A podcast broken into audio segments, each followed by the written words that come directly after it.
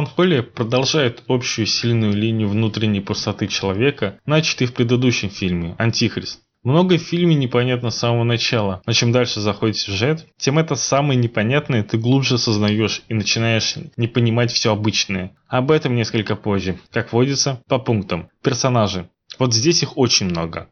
Фильм резко контрастирует с первой картиной трилогии, где было всего два действующих лица. В «Меланхолии» нас сразу бросают в такое массовое бурное на эмоции событие, как свадьба. Гости, родственники, коллеги, тут хватает всех. Главная героиня Жюсин вместе со своим женихом едут на свадьбу, где сначала она знакомится с близкими родственниками, э, например, сестрой Клэр, которую сыграла Шарлотта Генсбург, Далее, с продвижением тайминга свадьбы, нам представляют побочных персонажей, например, мать главной героини, ведущую себя стервозно и непотребно такому празднику. В общем и целом, каждая прослойка гостей этой свадьбы выполняет определенную роль. Одни стремятся сделать этот вечер хорошим и решить любые возникающие проблемы. Вторые понимают, что находятся не в том месте, где хотели бы, но не стремятся все портить.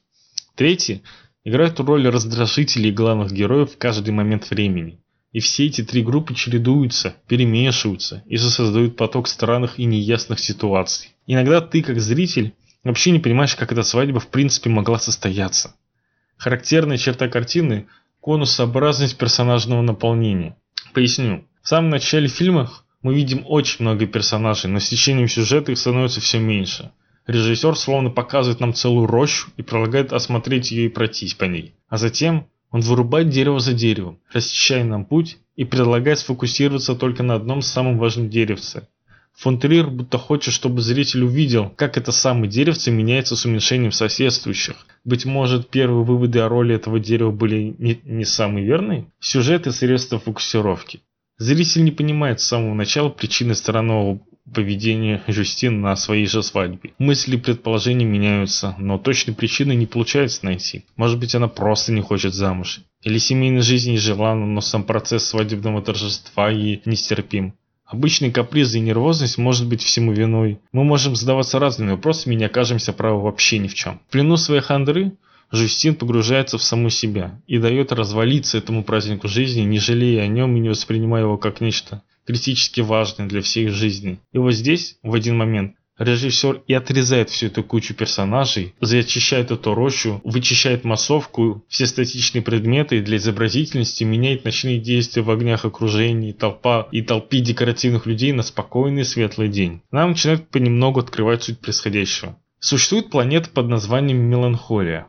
Она давно и долго прячется за Луной, но в определенный момент она выходит из-за нее и направляется к Земле. Те, кто знают об этом событии, в том числе и семья главных героев, реагируют на это по-разному. Джон, муж Клэр, увлекающийся астрологией, придерживается теории, что так называемый танец смерти – это не более чем страшилка. Уточню, танец смерти – это траектория движения меланхолии, в ходе которой она выходит из-за Луны, проходит мимо Земли, отдаляясь от нее, а затем разворачивается и сталкивается на обратном пути с ней, вызывая полное уничтожение и гибель всего живого. Именно ожидание этого события и реакция на его ход и лежит в основе раскрытия сюжета и личности персонажей. Атмосфера. Удивительно, но фон обустроил для своих персонажей какой-то изолированный мир. Зритель не видит их взаимодействия с окружающим цивилизованным миром и не имеет возможности узнать реакцию этого мира на самих персонажей. Из-за этого нет соблазна отвлечься на сторонние факторы, выключиться из важных линий характеров и забыть о главном. Если угодно,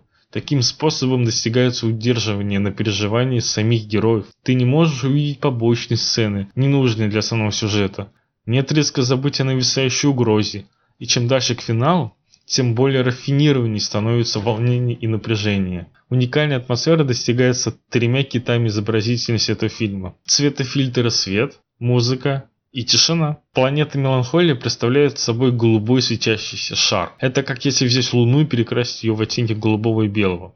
Выглядит она, конечно, фантастически. Глаза раскрываются, жадно желая вкусить этот космический пейзаж. И вот в тон этой планете режиссер словно обесцвечивает окружающий мир.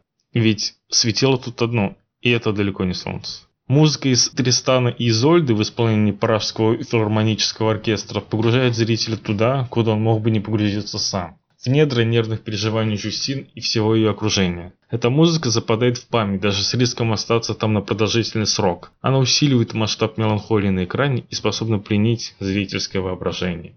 Кроме того, Эта музыка придает дополнительного масштаба и значимости на надвигающейся катастрофе, великолепно подобранные композиции. И третий кит – тишина. Наверное, ничто так не закрывает крышку над зрителем, отрезая ему обратный путь в свой мир, как именно тишина. Ничто так неестественно, как тишина. В вашем же мире не играет постоянно музыка, и даже люди не говорят без умолка. Мы попадаем в этот обесцвеченный мир под музыку Рихарда Вагнера, и иногда остаемся в полной тишине. Вы видите Жюстин, погруженный в свой мир. Огромное личное поместье Клэра Джона, где разворачиваются события, делает вас ничтожным и мелким. Совершенно пустое и тихое поле для гольфа делает вас одиноким, а вышеуказанные киты погружают в свои размышления, где мысли может и не быть вовсе лишь оглушенный созерцание космического величия. Метаморфозы. Развитие персонажа происходит в прямо пропорциональной зависимости. Если сначала Жюстин ведет себя ужасающе отстраненно и непробиваемо, выбиваясь из общего мира, то к финалу все переворачивается с ног на голову. Она становится последним оплотом адекватности понимания в мире, которому приходит крах. А вот Клэр, с самого начала зарекомендовавший себя как расчетливый рациональный человек, к финалу теряет самообладание, болезненно реагирует на уверение своего мужа и пытается найти укромное место от апокалипсиса. Само по себе смешно. Сам Джон, который был единственным мужским персонажем второй полной картины и, соответственно, исполнял роль мейка уверенности, сдается самым первым. Все его расчеты оказываются ошибочны, ну и, разумеется, понял он, он это также первым. Картина оборачивается наизнанку и скрытые угрозы являя нам очевидными. Актеры. Кирстен Данст великолепна просто великолепно в этом фильме. Ты веришь в каждую эмоцию, в каждую ее неадекватность и железобетонную уверенность. Она звезда фильма не по имени и статусу, а просто по своему вкладу. И золотую пальму ветвь она получила абсолютно заслуженно. Шарлотта Генсбур снова у Ларса, но выглядит она иначе. Полностью уверенная в себе Клэр становится панически неадекватна. И то, как Шарлотта сыграла эту панику, стоит многого.